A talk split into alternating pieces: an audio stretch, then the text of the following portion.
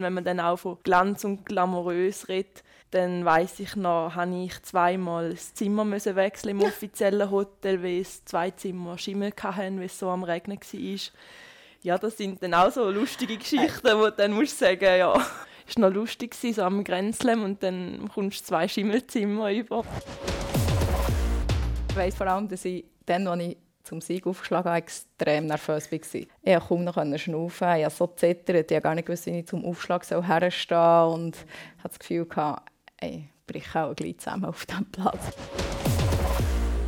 Mehr Wissen über die Sporthighlights vom Wochenende. Das ist die Aufwärmrunde, der Podcast von SRF Sport. Spielsatz Sieg. Wir sind im Tennis, weil die und die nächste Woche natürlich Tennis stattfindet. US Open. Eine wahnsinnige Geschichte. 2,6 Millionen holt der Gewinner, die Gewinnerin ab, wenn man in Flushing Meadows gewinnt. Es ist eine Welt, die glitzert, die glänzt mit grossartigen Namen wie Antek, Halep, Raducanu. Alle sind dort auf freier Seite. Medvedev, Nadal oder Alcaraz auf Herrenseite. Und jetzt machen wir schnell einen Bruch. Man geht nämlich auf Herenschwanden bei Bern ins Sportzentrum Talmatt. Nicht weniger Glanz und Gloria da. Zwei Athletinnen, die sich mit der Tenniswelt bestens auskennen. Wir sind bei der Romina Obrandi. Vielen Dank, dass wir hier dürfen bei dir sein heute. ja, gerne, merci. Im Moment ist es zwar ein bisschen laut und es wird ein bisschen gebohrt und, und äh, gebaut. Was ist los im, im Sportzentrum hier? Ja, der Tennisplatz hat so ein eine Sinkung bekommen. Mhm. Und jetzt äh, ja, muss man das sanieren, damit er auf der Wintersaison wieder ähm, in vollem Glanz strahlt. Wie der fit ist, sag mal schnell, eben die glamouröse Welt des Tennis. Romina, vermissest du die? Mm, nein, eigentlich, so wie jetzt das Leben ist, bin ich sehr zufrieden. Dann zumal hat es extrem Spass gemacht, auf der Tour zu sein, zu spielen, an die Reise also an die Orte herzureisen, das alles erleben Und ja, dann war es halt die grosse Leidenschaft. Gewesen. Von dem her hat das mega gefällt. Jetzt immer noch halt in einer anderen Position als, als Coach, Trainer. Und von dem her ähm, bin ich sehr happy mit dem, was ich jetzt machen darf. Und dann, zumal, als ich gespielt habe, war es noch nicht so, also noch nicht so krass glamourös. Gewesen. Auch vom Preisgeld, das du vorhin erzählt hast, mhm. dann zumal, ja, hat es noch nicht 80'000 Franken für die erste also, Runde gegeben an der US Open wie heute? Nein, das habe ich dann zumal in der dritten Runde Australian Open und so nicht, also habe ich die Hälfte bekommen von dem, mhm. was ich jetzt in der ersten Runde bekomme. Das ist ähm, ja, ein krasser Unterschied, aber denke, für die, die jetzt spielen, ist das doch positiv. So hat sich die Welt verändert. Romina Obrandi 36, Leonie Küng. Wir wechseln zu der, zum zweiten Gast, der in dieser UFM-Runde mit dabei ist. ist 21, kommt aus Beringen in äh, Schaffhausen. Im Moment die Weltnummer 507. Leonie, sag es mal schnell, auf, auf wo auf dem Tennisparkett äh, bist du im Moment unterwegs? Also im Trainingsmäßig oder? Mhm. Also wenn ich gerade rum bin in der Schweiz, dann trainiere ich doch auch immer mal wieder bei der Romina und habe auch wirklich mehr oder weniger auch Spaß. auch wenn es doch auch immer wieder streng ist. Es kann ja nicht nur spaßig sein und sonst bist du natürlich doch auch viel halt auf der Turnier am Reisen und bist jetzt schon nicht mehrere Monate einfach so die Heime, wo du am Trainieren bist. Was steht als nächstes an? Als nächstes spiele ich dann Montreux also mal wieder in der Schweiz. Mhm. Auf das freue ich mich eigentlich sehr, um ja, auch wieder am eigenen Land können ein Turnier spielen mhm. Wir haben vorher äh, so ein bisschen das äh, Glamouröse angesprochen und, und ganz direkt in die US Open in Flushing Meadows, dort wo die Spiel stattfindet. Ähm, Romina, was hast du für Erinnerungen an US Open? Ja, verschiedene. Ich weiss, als ich das erste Mal auf New York bin, ähm, ja, mir echt die Stadt und das Ganze drumherum so nicht so gefallen. Ich muss sagen, mir irgendwie Melbourne oder auch sogar so die Ruhe, das Klassische in Wimbledon viel besser gefallen. Und nachher, umso mehr, dass ich in die Stadt zurück bin, habe ich gefunden, es ist echt mega. So der Vibe und auch so das anders sein auf der Anlage, das Lauten, einfach, ja, es ist einfach nicht so für ja, versteift ist fast ein, ein harter Ausdruck, aber halt, es ist offen, die Amerikaner dort sind mega, es ist Entertainment, es, mhm. ist, es läuft etwas. Und von dem her muss ich sagen, umso mehr ich dort war, hat es mir extrem gefallen und ja wirklich die Energie von dieser Stadt aufsaugen. Am Anfang habe ich es fast ermüdend gefunden, die ersten ein, zwei Mal, als ich dort war, weil ich glaube, die Eindrücke einfach irgendwie zu krass oder zu viel. Und nachher äh, haben mir das wirklich immer wie mehr gefallen und ja, ich immer wie besser spielen. Mhm, du sagst, die Eindrücke sind zu krass, gewesen, zu laut. Also was, was heisst denn das? Weißt, Im Stadion innen oder außerhalb? Ja, ich glaube, das erste Mal, als ich war, war glaube 2006. Mhm. Und dann bin ich gerade 20 geworden und habe eigentlich hauptsächlich vorher so ein die kleinen Turniere gespielt, auf der ITF-Tour. Ja. Und halt, sagen wir, vier Monate einen unglaublichen Lauf ja, hatte, wo ich auch in Rom irgendwie als Qualifikant in die Viertelfinale bekam und dort halt so ein bisschen zuerst mal auf grosser Bühne können spielen Aber eigentlich, mein Zuhause war so ein bisschen die ITF-Tour. Ja. Und dann, als ich auf das New York bin, habe ich gedacht, hey, wow. Ist also, ich bin aus dem, ja, aus dem Staunen nicht rausgekommen. Und sonst ist mir immer gewöhnt, es muss leislich sein.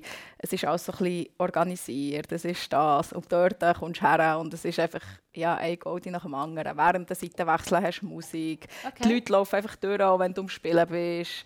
Sie ja, es hat solche, die tanzen zum Teil dort auf der Anlage. Also ja, es ist einfach eine Show.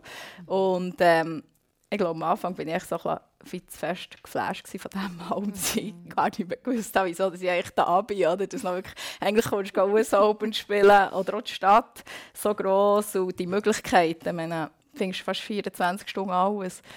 Und ja, es gibt so viel zu entdecken. Und wenn du natürlich zuerst mal dort bist, du weißt ja nicht, komme ich nächstes Jahr wieder, wie sich das alles entwickelt. Und dann denkst du, ja, du willst so viel wie möglich erleben. Und dann, ja, am Schluss bist du auch noch fast nach einer Woche zwei gestresster als vorher, aber es war es wert. Gewesen. Du bist insgesamt sieben Mal an der US Open. Gewesen. Hast du dich denn irgendwann an das gewöhnt? Ja, doch. Ich würde sagen, nachher also, ja, nach zwei, drei Mal ist es wirklich, hat es nachher richtig Spass gemacht. Ich glaube, das erste Mal, als ich nachher wieder im Elfi zurück bin, muss ich sagen, ist es ein unglaublich cooles Erlebnis gewesen. Warum? Ja, weil ich auch schon ein bisschen kennt habe, ich habe die Abläufe kennt ich habe gewusst, wo ich so bisschen, ja, meine Lieblingsplätzchen habe oder was ich gerne habe und das Lieblingsrestaurant und nachher, ja, hat sich so ein bisschen mehr wie daheim angefühlt. Und ich glaube, als Mensch sind wir ja gleich so ein das Gewohnheitstier. Und ab und zu, wenn man so ein gleiche Sachen hat oder so, fühlt es sich nachher auch so ein vertrauter an. Und ja, fängt ein bisschen mehr. Leonie, 2021, da bist du auch dann in der Qualifikation zu den US Open. Das ist noch nicht so lange her. Ist es endlich gegangen wie der Romina, dass es einfach alles groß, alles glitzernd, alles ein bisschen viel, ein bisschen laut? Auf jeden Fall, also da kann ich ihr vollkommen recht geben. Nur bin ich nachher nicht die restlichen Mal noch nicht, und noch nicht dort gewesen. Ich hoffe natürlich, dass ich es auch wieder schaffe. Ähm, ich habe es auch jetzt, rein die Stadt habe ich jetzt, ich habe fast zu viel gefunden und ich habe mich jetzt nicht wohl gefühlt oder so. Und wenn man dann auch von Glanz und glamourös redet, dann weiß ich noch, habe ich zweimal das Zimmer müssen wechseln im offiziellen Hotel, weil es zwei Zimmer Schimmel hatten, weil es so am Regnen war. Ja, das sind dann auch so lustige Geschichten, wo du dann musst sagen, ja. Also hast du gesagt, äh, bitte, ich hätte gerne ein anderes Zimmer, weil da innen schimmelt Oder sind sie dann gekommen und gesagt, du Leonie, sorry, wir haben dir da das Zimmer gegeben, das vielleicht nicht so gerne Nein, also ich, bin wirklich, ich habe wirklich bis Zimmer rein und bin dann nachher wieder ab und habe gesagt, hey, es tut mir leid, es stinkt, ich sehe es, ich muss das Zimmer wechseln. Und dann haben sie mir ein anderes gegeben und dann war dort genau das Gleiche. Gewesen. Also es ist dann ja ist noch lustig gewesen, so am Grenzlem und dann kommst du zwei Schimmelzimmer über und so. Und ja. Ja, mit den Zimmern dort ist Horror. Ist schlimm. Aber ich habe ehrlich gesagt gemeint, dass sei so, wie es der Roger gemacht Roger Feder, oder? Er mietet sich gerade das ganze Haus zum Beispiel ja. im Wimbledon. Ist das bei euch nicht so gewesen? Also bei mir auf jeden Fall nicht. Ich Romina? Nein. Ich weiss einfach, einmal in meinem Leben habe ich in Wimbledon in einem Haus übernachtet, also gewohnt. Das ist dann, als ich 2006 habe ich mit der Schiavone, also das hat der italienische Verband also organisiert. Ja. Und dann konnte ich dann mit der Schiavone das Haus teilen. Und halt, mein Bruder war dann mit Trainer, da war er dabei gewesen, und sie hat halt ihren Staff dabei gehabt, aber sonst, nein. So glamourös ist es nicht, aber in New York nicht. Zimmer als äh, eine Luxusvilla. Vielleicht habe ich auch ein bisschen Pech gehabt, oder? Vielleicht. Vielleicht haben sie gefunden, ja, Sie vertreibt ja, mit Leonie. In der Schweiz haben wir nicht so einen hohen Lebensstandard. Eben, ja. dem Leonie, du hast vorhin gesagt, die Stadt eben gross und so, fast ein bisschen unwirklich. Hat man denn überhaupt die Zeit, wenn man jetzt an so ein Turnier geht, effektiv die Stadt anschauen? Weil das ist ja immer das, was die Leute den Eindruck haben. Oder? Das sagen jetzt ja an uns Kommentatorinnen und Kommentatoren, hey, du, du kannst dort herreisen, dann hast du Zeit, etwas anzuschauen. Und äh, ganz ehrlich, bei uns ist es meistens so, du kommst her, gehst ins Hotel, gehst direkt ins Stadion, machst dort deinen Job, machst nachher noch Interviews, noch Beiträge, gehst zurück ins Hotel und, und im, am nächsten Tag fliegst du schon wieder heim. Wie ist denn als Tennisspielerin? Oder? Jetzt gehst du auf das New York und dann planst du schon ein bisschen etwas ein, dass du vielleicht noch ein bisschen Sightseeing machen also bei mir war jetzt gar nichts geplant. Da war eigentlich viel Training geplant und äh, Fitness und so. Und dann ist am Abend noch ein bisschen Zeit geblieben, um vielleicht in Central Park ein bisschen gehen, spazieren oder etwas anschauen. Aber das sind jetzt nicht stundenlange Sightseeing-Touren, wo du da mit deinen, mit deinen Trainern und äh, Gespendli machst und so. Viele sehe ich auch noch, die einfach nach dem Turnier dann noch ein paar Tage dort bleiben und dann noch ein bisschen Zeit geniessen. Aber wenn du natürlich dann gerade das Turnier angemeldet hast, nachher, dann machst du ja auf den ersten Flug, nachdem du verloren hast oder so. Also da steht schon das Tennis im Vordergrund, würde ich sagen. Mhm. Romina, wenn du zurückschaust, ich meine, du bist auch durch die ganze Welt durchgechattet in deinem Beruf als, als Tennisspielerin. Wie viel davon ist hängen geblieben und was? Ja, jetzt so extrem viel Sightseeing eben auch nicht. Aber wenn du wirklich jedes Jahr immer wieder ein die gleichen Turniere gehst, dann bleibt schon ein bisschen mehr hängen, weil, ja, weil du es ein bisschen kennst oder dann denkst du, ja komm, jetzt habe ich letztes Jahr das gesehen, das Jahr gehe ich vielleicht das schauen oder tu mich ein bisschen drum. Und je nachdem, es kommt halt immer darauf an, ob Quali oder Hauptfeld spielst. Wenn du Hauptfeld spielst, zum Beispiel jetzt nach Amerika gehst oder Australian Open oder so, dann gehst du ja ein paar Tage vorher und dann hast vielleicht ein mehr Zeit. Oder wenn du halt zwei, drei Turniere am Stück spielst im gleichen Land oder ja, in New York auch so ein Vorbereitungsturnier je nachdem gespielt, ja. dann bist du halt vielleicht sicher zweieinhalb, drei Wochen in dieser Stadt. Und ich denke, das ist auch nicht so schlecht, ab und zu mal für den Kopf etwas anderes zu machen. Mhm, zum Beispiel ein Lieblingsrestaurant suchen, hast du vorhin gesagt, ja. was ist das jetzt in New York? Ähm, Pizzeria Nuzzo in der First Avenue. Warum macht es die so, so besonders? ähm, das ist eine gute Frage. Die zeigen italienischen Fußball. Aha. Er ist, glaube ich, aber nicht Juve-Fan, von dem her, das macht es ein bisschen Minuspunkt. Aber das ist noch cool, das Restaurant ist mega klein. Die Pizza sind wirklich unglaublich fein. Und viel mehr haben sie auch nicht auf dem Menü, einfach Pizza. Und ich glaube, so zwei, drei Pasta-Gerichte und noch so ein bisschen Antipasti. Aber das, was noch cool ist, ist, du kannst dort nicht reservieren. Also du gehst her und, hast Platz oder nicht? Ja, du wartest halt vor der Tür und dann okay. kommt ein bisschen reden und du triffst immer extrem viele Italiener oder auch die italienischen Spieler ja. fast immer sicher während US Open zwei, drei Mal dort gegessen und dann siehst du dich und dann unterhaltest du dich und meistens läuft vielleicht noch shooten und dann bist du im Gespräch drin. Und ich finde sowieso allgemein, glaube so viele Sachen wie in New York habe ich auch an keinen Turnier erlebt. Mhm. Ist, ich meine, verständlich, dass eine Pizzeria dir äh, gefällt, oder? Italienisches Essen, du auch, äh, als Italienerin auf der Tennistour warst. Äh, Leonie, jetzt weißt du First Avenue und musst du merken, Pizza essen, aber da frage ich mich natürlich, als Top-Athletin, liegt das überhaupt drin? Also das fragen mich noch viele Leute, ob wir da so einen strikten Diätplan und so einhalten und ich habe es jetzt eher ein anders erlebt, dass du eigentlich fast ein bisschen schauen musst, dass du genug Nahrung zu dir nimmst, weil du einfach auch so viel verbrennst. Klar, musst du schon ein bisschen schauen, dass jetzt nicht nur Zucker und Fett ist, dass vielleicht schon ein bisschen gute Proteine und Kohlenhydrate dabei sind. Aber sonst würde ich jetzt sagen, ja, sind wir jetzt da nicht die, wo also es wird sich ich ich rede jetzt nicht ständig mit anderen übersetzen, aber ich denke jetzt nicht, dass da mega strikt ist. Oder wie siehst du das, Romina? Ich glaube, dann zumal also vor 10, 15 Jahren war es glaube noch so ein bisschen weniger Thema gewesen, es noch so ein bisschen entspannter gewesen. Und ich bin ehrlich, dann hast du an vielen Turnieren oder so, hast du jetzt keine glutenfreie Pasta oder das und das bekommen. Mittlerweile hat es ja alles. Und ich glaube, mittlerweile sind, denke ich schon, mehr halt eben, wo ihre Ernährungsplänen folgen, ob jetzt vegan, vegetarisch oder das, glutenfrei oder kein Milchprodukt und so. Ich denke schon, das hat sich extrem mit der Zeit entwickelt in den letzten Jahren. Mhm. Ich nehme an, das ist auch ein Thema für dich als Trainerin oder? Von, von Spielerinnen und Spielern. Die ganze Ernährung, thematisierst du das mit deinen Athletinnen? Ja und nein. Ja. ja, wenn sie halt noch so jung sind, denke ich, ist schwierig. Gell? Schlussendlich sind ja gleich auch die Eltern, die dann, also, ja, was ein erziehen und ihnen ihre Werte auf den Weg geben. Du kannst ja sicher also mit Rat und Tat zur Seite stehen, wenn sie Fragen haben, dass sie sicher auch zu mir kommen können. Aber so wie jetzt Leonie oder Fiona oder so, die sind ja schon, also finde ich jetzt im Alter, wo sie selber auch so ein bisschen wissen mhm. was ihnen gut tut und was nicht. Was braucht und was nicht. Du hast ein Stichwort gebracht, das ich gerne aufgreifen möchte, nämlich den Begriff Eltern. Und da komme ich zu dir, Leonie. Äh, deine Eltern, ich meine, das als Pferdesportkommentatorin weiß ich natürlich, dass sie im, in der Pferdezucht tätig sind oder vielleicht immer noch sind.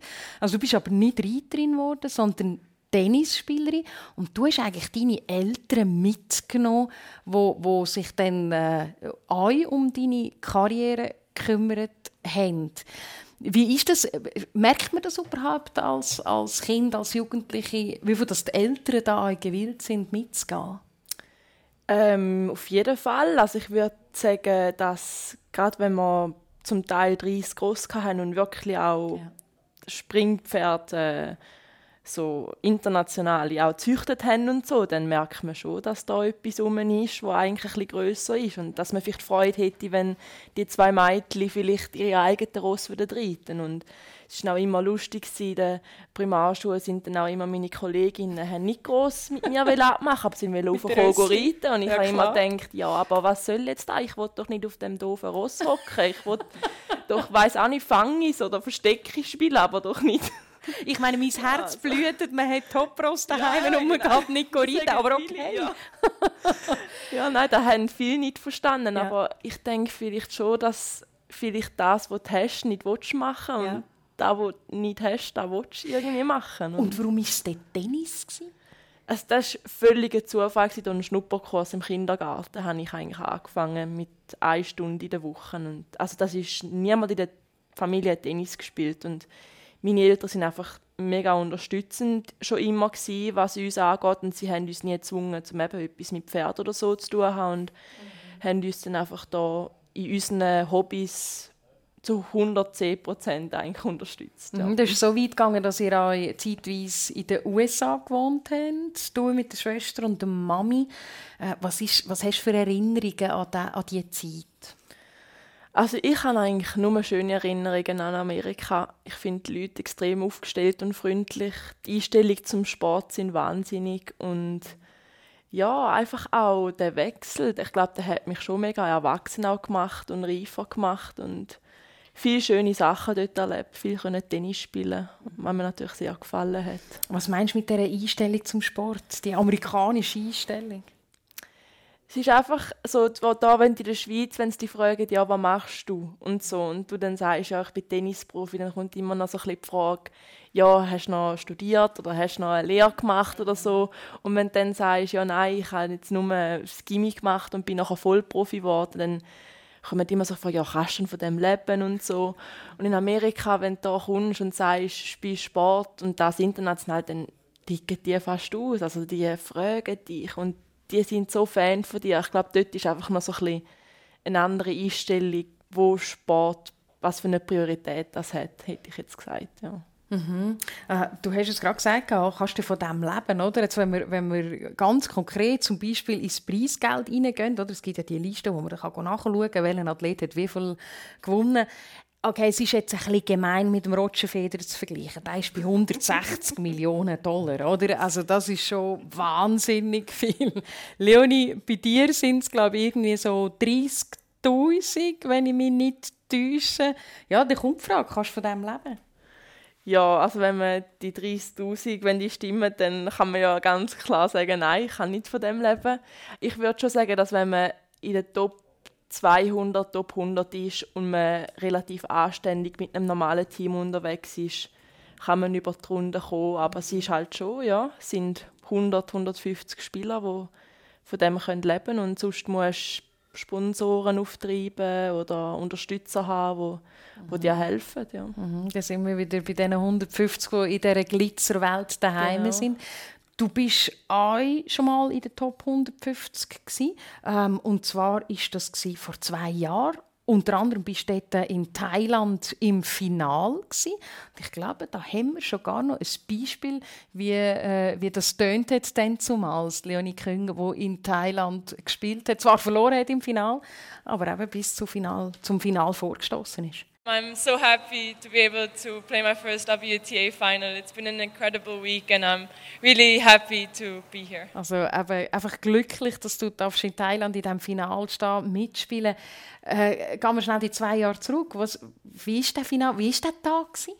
Es war unbeschreiblich. gewesen. Es war Wahnsinn. gewesen. Also ich habe ja immer wieder lässige Sachen erreicht, schon als ich jung war und so, aber hatte dann auch viel dazwischen dann mit äh, Krankheiten und so und zum dann dort im Finale stehen, doch auch relativ jung und so ein bisschen unerwartet ist, das ist ein, ein Gefühl, das kann, man, das kann man sonst nicht erleben. Das erlebt man nur im Tennis, so der, der Adrenalin, wo man hat, wenn man die Match gewinnt und in so einem Flow innen ist. Das ist einfach, das ist Hammer. Romina, Adrenalin. Du, ich meine, du kannst genau nachspüren, was Leonie erzählt. Du nickst und, und ich sehe dich, du studierst. An welchem Match denkst du jetzt dein sportliche Highlight oder vielleicht das Spiel, wo du sagst, oh, das bleibt mir einfach so hängen? Das Ja. Kleisters gewesen? Ich würde schon sagen, das von der Kim. Ja. Ja, es war ihr daheim. gewesen. Sie war irgendwie jetzt zwei vor gewesen. Ja. Sertogenbosch ist es Genau, 2011. Phrasen. Ja, ich würde schon sagen. Kleisters als Oder Nummer eigentlich allgemein alle Top 10 oder so, wo, dann, Ja. also ja, wo ich dann habe dürfen schlagen oder so. Das war irgendwie noch ein bisschen etwas Besonderes, gewesen, weil es halt meistens so ein bisschen auf einem größeren Platz war. Zum Teil auch ein bisschen unerwarteter war. Und von dem her, ja. Wenn wir auch mal einen reinhören, machen wir. Ja, es war natürlich schon ein sehr spezieller Moment. Gewesen. Vor allem Kleisters, eigentlich seit längerem meine Lieblingsspielerin. Gewesen. Und ich habe schon ziemlich cool gefunden, gegen sie zu spielen. Und dann natürlich zu gewinnen, das war ja, extrem schön. Gewesen. Der Moment 7 zu 6, 6 zu 3, Jubel. Was geht da? Ja, äh, jetzt, wenn ich so ein bisschen darüber nachdenke, weiss ich vor allem, dass ich dann, als ich zum Sieg aufgeschlagen habe, extrem nervös war. Und normalerweise bin ich nicht so der Typ, der ja, nervös war oder irgendwelche Probleme hatte, sagen wir, die Emotionen können unter, unter Kontrolle zu halten. Aber ich weiss dann, ich kaum noch schnaufen. Ich habe so gezittert. Ich habe gar nicht gewusst, wie ich zum Ball herstehen also zum Aufschlag soll herstehen Und ich hatte das Gefühl, gehabt, ey, ich breche auch gleich zusammen auf diesem Platz, weil es hat alles so zittert. Und einfach irgendwie gehofft, dass ich den Ball irgendwie überspiele und im Idealfall, dass sie natürlich noch ein paar Fehler macht. Und ja, das ist echt so ein bisschen das, was ja, geblieben ist. Vermisst du das manchmal, so das Gefühl? Ja, für das tue ich ja jetzt shooten, weißt du. für die tollen Emotionen dürfen zu erleben. Jetzt musst du aber nur genau sagen, wenn, wo und wie das du Nein. shootest. Wie erfolgreich. ja, das ist jetzt die falsche Frage. Ach, komm jetzt. Nein, ähm, wir sind also nur noch Drittliga zu Bern, da bei Lengas, Ja. wo ich. Und das macht Spass, weil es ist eine gute Abwechslung. Ich habe mein Leben lang geshootet, parallel zum Tennis. Aber jetzt ist es auch ein bisschen einfacher, weil ich auch ein bisschen regelmässig an den Trainings teilnehmen kann, jedes Wochenende Match. Und das ist echt so ein bisschen, ja, heilig. Ah, Ich muss sagen, jetzt auch, ich habe es letzte Woche gemerkt, als ich mit Leonie auf Fiona am Turnier war, ähm, ja, dann kommen eigentlich die Emotionen schon wieder zurück. Weil, keine Ahnung, wenn sie Match spielen, also vom Gefühl oder das, was ich erlebe, also, das ist echt wie wenn ich selber auch spiele. Und ja, das ist echt noch cool, die Emotionen mit ihnen zusammen dürfen zu erleben. Oder das Mitleiden, oder das Mitfiebern, Mitfreuen. Oder nachher halt auch wieder ja, die Enttäuschung. Und ja, das ist echt noch krass, weil es mich ziemlich mitgenommen. Mhm. Hat gefunden, dass ich auch ja, so ein bisschen sensibel sei. Aber i- man merkt jetzt gerade, oder? Ihr, ihr tut dann miteinander zusammen arbeiten. Äh, Leonie ist bei der Romina auch im Training und du hast jetzt auch gerade reagiert auf die Emotionen, oder? Äh, wie ist die Zusammenarbeit mit der Romina? Ähm, ich kann nur Positives zu sagen. Also wirklich auch jetzt an dem Turnier, wo ich mit ihr dabei war, da merkst du einfach, dass sie zu 100% das Verständnis hat für deine Gefühle und was du durchgehst, weil sie es einfach selber schon viel öfters und auch durchgemacht hat. Und das ist mega schön zu wissen, dass du eigentlich eine Person hast, die dich zu 100% versteht und Freude hat mit dir, wenn es gut läuft, aber auch weiß, wie du dich fühlst, wenn du nach einem 5, 7, 7, 5, 4, 6 in drei Stunden verlierst. Das ist natürlich, ja, es hilft, um dann drüber wegzukommen und wieder stärker daraus rauszukommen und schneller wieder anzufangen, wieder motiviert zu sein. Mhm. Äh, ich möchte noch schnell einen Einblick nehmen in, in das äh, Juniorenturnier in Wimbledon. Das ist seit 2018. Ich sehe, Leonie weiß genau, auf was das ich raus will. Wir haben vorhin von Welt Nummer 1 geredet, Kim Kleissers. Du hast dann zumals gegen jemanden gespielt, der nachher eine Art Welt Nummer 1 war. Iga Swiatek, Polin, zweifache French Open-Siegerin. Der Final Wimbledon. Ich will noch bisschen mehr wissen über den. Was ist dort gelaufen? Das war der absolute Wahnsinn. Das Ganze von, von der Quali in, ins Finale zu kommen. Ich weiss noch, ich habe jeden Abend genau das Gleiche gegessen. Und das war? Lachs mit Reis und Gemüse gegessen. Und das, war, und das ist sehr gesund, muss ich sagen. So jetzt im Nachhinein, vielleicht muss ich das öfters machen, vielleicht liegt es an dem. Nein, also das ist wirklich so ein Ritual, wo ich denke, wenn ich das aufhöre, dann verliere ich nachher. Ja. Es ist wirklich dann so im Kopf, dass du... Ja, ich glaube, Tennisspieler, wir sind so ein bisschen crazy, ja, was das, das betrifft. Ist, also, dort durch sind wir wirklich ja. ein bisschen crazy. Ja, also das heisst, du hast am Vorabend von dem Final Lachs, Lachs Reis und Gemüse gehabt? Ja. Und dann ist der Final gekommen? Dann ist der Final gekommen, ja. Und also ich muss sagen, ich habe serviert zum Anfang das erste Game und das war ja wirklich Platz 1 gewesen.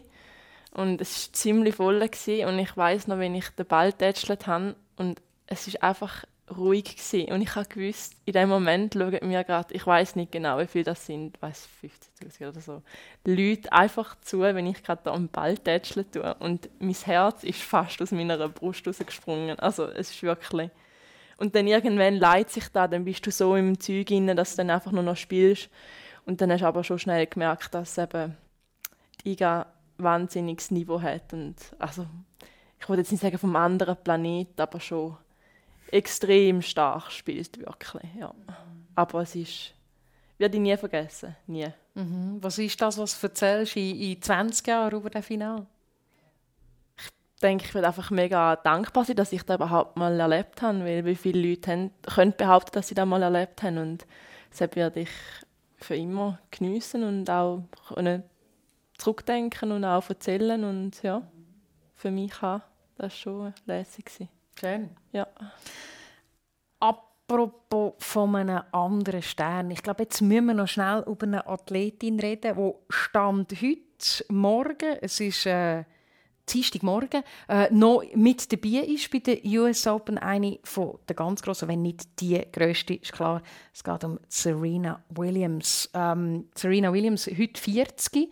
Also, äh, hat gesagt, sie werde dann aufhören nach den US Open. Das heisst, wir wissen nicht, wann dass sie ihr letztes Spiel bestreiten wird. Leonie, ich meine, du bist 20, fast 20 Jahre jünger. Ist Serena, was war Serena für dich in, in deiner Tenniswelt? Ja, Wahnsinn, also unbeschreiblich. Ich weiß noch, als ich im Fernsehen zugeschaut habe und sie gesehen habe, Tennis spielen, Turnier spielen, wo ich sechs war, wo ich gerade angefangen habe mit Aha. Tennis spielen und jetzt spielt sie immer noch und das ist Wahnsinn, wie lange dass du auf dem Niveau kannst spielen und ja, so ein Idol auch werden, wenn, wenn man jetzt auch sieht, was sie im US Open alles gemacht haben für sie, das mhm. ist wie ja, viele Leute das Tickets mehr oder für die Spiele, wo sie Wie viele Leute das gekommen sind, was angezogen haben, hast du ja auf der WTA-Seite gesehen, da die Fans gezeigt haben, was für Kleider das haben. Das ist schon, also um so etwas erreichen musst ja, da bist, da bist du jemand. Ja. Mhm. Ähm, Romina, du bist vier Jahre jünger als Serena. Im Gegensatz zu äh, Serena spielst du nicht mehr auf, auf äh, äh, aktiver Ebene Tennis. Was hast du für Berührungspunkte äh, mit der Serena Williams? Hast du, sie, hast du sie mal gesehen auf der Tour? Hast du, ja, hast du begegnet? Also, ich will wissen, wie ist das Woche, wo, wo ich dann gespielt habe. Ähm, zwei, drei Mal wären wir fast gegeneinander gekommen. Mhm. Aber es hat gleich nicht so sein. Und mit der Venus hatte ich mehr zu tun. Gehabt, weil es ist echt eine coole, muss ich sagen. Serena ist so ein bisschen unantastbar oder so ein bisschen, ja, ist eine Mythos, keine Ahnung, wie man das sagen ist wirklich so... Mhm. Also die Aura, die Ausstrahlung ist brutal. Auch wenn die in die Garderobe ist reingekommen, du hast gemerkt, auch irgendwie die Stimmung in der Garderobe ist komplett anders geworden, weil ja, es ist so ein bisschen Ehrfurcht, die man ihr entgegenbringt. Und ich weiß einfach nur, einmal hat sie der Garderobe-Locker in Rom, ist das glaube ich, im Turnier neben mir gehabt. Mhm. Und ich dachte, hey, shit, was ist das für eine Maschine? Schon. Brutal. Also unglaublich, die Arme, die Beine, gedacht, hey, unglaublich. Weil ich also es ist eigentlich halt schon gesehen auf dem Platz und so, aber dort eigentlich nur so in ihren äh, kurzen Tights mit dem Sport-BH gedacht, hey, unglaublich. Und mit den Venus hatte ich wirklich viel zu tun. Wir haben ja eine ab und zu regelmäßig E-Mails geschrieben, uns gefragt, wie es so geht. Und mhm. eigentlich hatten wir fast zusammen Doppel gespielt. Warum ist es nicht dazu gekommen? Ja, weil sie nachher das Turnier abgesagt dass, weil ja. sie sich verletzt hat oder ja. krank war, ich weiß nicht mehr genau.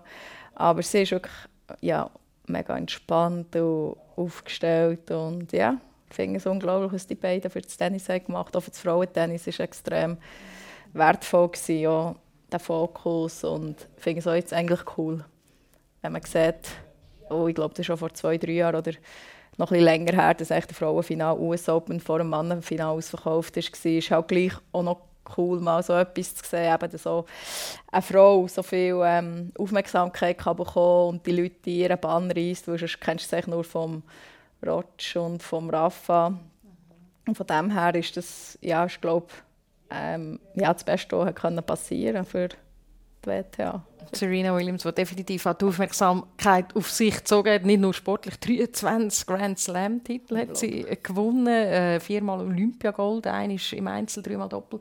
Und jetzt tritt sie mit dem Glitzer Glitzerkostüm auf. Also ich glaube, wenn eine das darf, dann ja wohl Serena, oder? Ja, ich glaube, es wird sich nie jemand getrauen, irgendetwas dagegen zu sagen. Auch dann, wo sie mit ihren schwarzen Lackstiefeln und so, oder Lederstiefeln auf den Platz ist gekommen. Ich meine, dagegen sagen ist noch sein Anlegen. Wimbledon hat er ja so sein, ähm, sein Bläser und so an. Ja. Weißt, es ist einfach so, ich glaube, Roger und Serena würdest, egal was sie machen, es ist einfach immer noch cool, oder? Es ja. ist wow, oder die Leute feiern es ab. Ja. Ich glaube, ja. Aber ich finde, der Status oder so, sie sich eigentlich auch so ein bisschen, ich meine, da haben sie sich erarbeitet. Ah, das ist überhaupt nicht von, ja, von selber gekommen. Von dem her finde ich es einfach cool. Was fehlt dem Tennis, wenn Serena nicht mehr dabei ist? Ja, Serena. Ja, einfach jemand, der ja, anders ist. Es ja. ist halt einfach jemand, der raussticht, der ja, gleich auch ein bisschen Ecken und Kanten hat. Ich meine, sie hat es auch nicht immer einfach gehabt oder hat ja, ein paar bittere Matches gehabt. Und von dem her, ich denke schon, es war halt auch so immer ein bisschen Drama, gewesen, aber die Leute wollen es ja gleich irgendwie sehen. Das ist, glaube ich, jetzt so ein bisschen zum Teil mit dem Nole so, also, weißt, ja, du brauchst halt irgendwie so ein bisschen Charaktere, wo entweder hoffst, ja, hoffentlich verlieren sie, bekommen sie so richtig auf den Sack oder hoffentlich ja, gewinnen sie und so. Ich glaube, das ist halt das, was es ausmacht.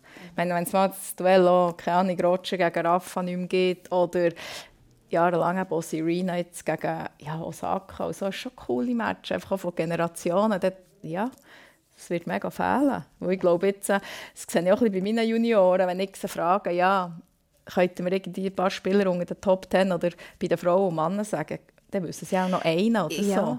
Aber ganz ehrlich, das geht mir häufig auch so. Oder, oder du erinnerst dich genau an die, die Namen, wo, wo vielleicht einmal ein bisschen kontrovers kannst diskutieren oder Bist in der Nacht vielleicht schon gar aufgestanden, für, für äh, ein US Open-Spiel zu schauen. Ähm, und ich habe wie so ein bisschen das Gefühl, das ist ein bisschen verloren gegangen. Ich weiß nicht, Leonie, was hast du für einen Eindruck? Ja, da sieht man natürlich auch eindeutig, wie eigentlich praktisch in der Grenze mal jemand anders geht, jetzt gerade bei den Frauen. Und dann sagen noch viele, ja, das heisst, dass da mega schwache Leistung ist, aber ich finde eigentlich eher das Gegenteil, da ist so eine Dichte um, dass einfach niemand kann dominieren kann, dass niemand ständig alle kann schlagen kann, dass da immer so ein bisschen Hin und Her ist, von wer gerade von wer gerade gut ist. Aber ich glaube, jetzt gerade so im Tennissport, in der WTA, in der ATP, würde es glaube schon besser tun, wenn es eben so Duell gibt und so riesen Stars wie eine Serena und so. Ich glaube, dort würde es schon helfen, als ständig jemand anders zu haben, den dann wieder musst anders vermarkten und so. Ja, ich denke, es wird halt auch so gemacht. Also weißt, früher hast du viel mehr auch ein den Spieler ähm, Freiheiten gelassen. Heutzutage ja, passt das halt nicht mehr in das Bild, das man sehen will. Weil für die ist jetzt mittlerweile so, ein Sportler ähm, darf nichts trinken, darf nicht zum Beispiel in ein Fastfood-Restaurant, darf das nicht, weil sonst sagst du ja wieder nur, ja, ist ja klar, was erwartet der hat halt das und das gemacht und mittlerweile müssen, müssen die Idol oder die Sportler so perfekt sein. Super rein. Ja, die dürfen so wie ein Kyrgios. Ich finde ihn unglaublich wichtig fürs Tennis. Ich finde ihn ist einfach cool zum Zuschauen und er spielt einfach auch cool. Klar hat er ab und zu seine Aussetzer, aber ja, das macht es vielleicht auch gerade ein aus, dass er halt anders ist. Und ich weiss, vor zwei Jahren oder so, drei Jahren, US Open, wo Roger, glaube im Viertelfinale gegen Dimitrov verloren hat, war Dimitrov Medvedev Halbfinale Grand Slam. Bin ich ehrlich, wir waren so extrem verwöhnt, wegen dem bin ich nicht aufgestanden oder habe ich nicht die ganze Zeit geschaut. Aber wenn jetzt irgendein Joker gegen Roger oder gegen Rafa so gespielt hat oder gegen einen Kyrgios, doch, da hat ich mir angeschaut, so wie zu Wimbledon. Das finde ich viel, keine Ahnung, es packt einem einfach mehr, weil du weißt ja nie ganz, was passiert. Und bei den vielen heutzutage ist halt einfach, ja, ist halt so ein bisschen dahin geplätschert. Mhm. Du redest von Ecken und Kanten, von Profil vielleicht auch von einem mhm. Menschen. Ich glaube, Romina, ähm, das äh, bist du vielleicht auch. Also du hast sicher definitiv auch Profil gehabt oder vielleicht Ecken und Kanten. Du bist zeitweise nicht äh, für die Schweiz gestartet, sondern für Italien. Wenn du zurückdenkst an die äh, Romina dann in der Aktivkarriere, äh, wie würdest du sie heute beurteilen? ein angenehmer, unterhaltsamer Mensch. ja. ähm, ja, ich denke, die Schweizer sind da vielleicht ein bisschen empfindlicher oder extremer, weil in Italien bin ich immer als normal angeschaut worden, sagen wir so, und nicht aus irgendetwas Besonderes oder anderes. Und in der Schweiz ist es halt so ein bisschen, ja, denke ich, anders gewesen. Yeah. Ah, ich denke, es hat aus Junior angefangen, wo es mal ein klein, so ein bisschen Disput hat mit Swiss Tennis, also was so ein bisschen grösser gemacht wurde, als es jemals war, weil eigentlich Probleme waren eigentlich nie mit dem Verband, aber der Italienische hat halt bessere Unterstützung angeboten und ich habe das dann, dann zum auch mit dem Schweizer Verband angeschaut und sie gefunden, es wäre dumm von mir, wenn ich das Angebot nicht würde annehmen würde. Und dann war das eigentlich okay, gewesen, aber vor der Presse ist es dann eher so ein bisschen aus ja, aus grossen Knall oder aus Problemen, die wir untereinander hatten. Und das ist absolut nicht so. Ich arbeite heute jetzt äh, mit Swiss Tennis zusammen mit meiner Tennisschule und mit den Junioren. Von dem her ist es überhaupt kein Problem. Aber ich denke schon, dass es extrem schwierig ist, auch für alle, die werden kommen, wenn du wie einen Roger hast. Ja. Weil ja, alles, was nachher kommt, wird nie mehr so sein. Und ich meine, der Stan hat nie in einem anderen Land, wenn er in Italien das erreicht hat oder auch in Frankreich, die würde ihn verehren, der wäre wie der Held von denen. Und in der Schweiz, ja, das weiß ich auch nur drei Grand Slam, die du gewinnst oder was auch immer. Und es ist echt krass, weil das haben wir ja auch im Davis Cup gesehen, der Roger nicht gespielt hat, das Stadion halb leer, obwohl du irgendeinen Top-5-Spieler hast in der Schweiz. Und ich glaube, das wird dann allen erst richtig bewusst, wenn die zwei nicht mehr da sind, was wir eigentlich wirklich hatten. Und ich denke auch, beim Roger war ja auch das Gleiche. Und das alles, was er erreicht hat, und so finde ich gleich auch, ich meine, haben wir schon, als er 30 war vielleicht zwei, drei Mal verloren hat, haben wir gefunden, ja, das Karriereende ist auch jetzt schon das, wäre gescheiter, er wäre schon zurückgetreten, weil es nicht mehr für einen Grand Slam oder für das. Das ich, das ist, glaube ich, in den Schweizer schon ein bisschen extremer als in anderen Ländern, wo sie vielleicht eben ein bisschen dankbarer sind oder Freude haben, dass sie überhaupt so einen haben, ist, ja, du es halt ja, vielleicht ein kritischer beurteilen oder beobachten in der Schweiz. Ja. Leonie, wie gehst du mit dem um? Oder? Jetzt ist man Athletin, man ist, man ist Profisportlerin, man, man trainiert, äh, nicht nur auf Platz, sondern im Kraftraum, gehört ganz, ganz vieles dazu. Und dann eben so ein bisschen, vielleicht so ein bisschen den kritischen Unterton, spürst du den manchmal an? Wie gehst du damit um?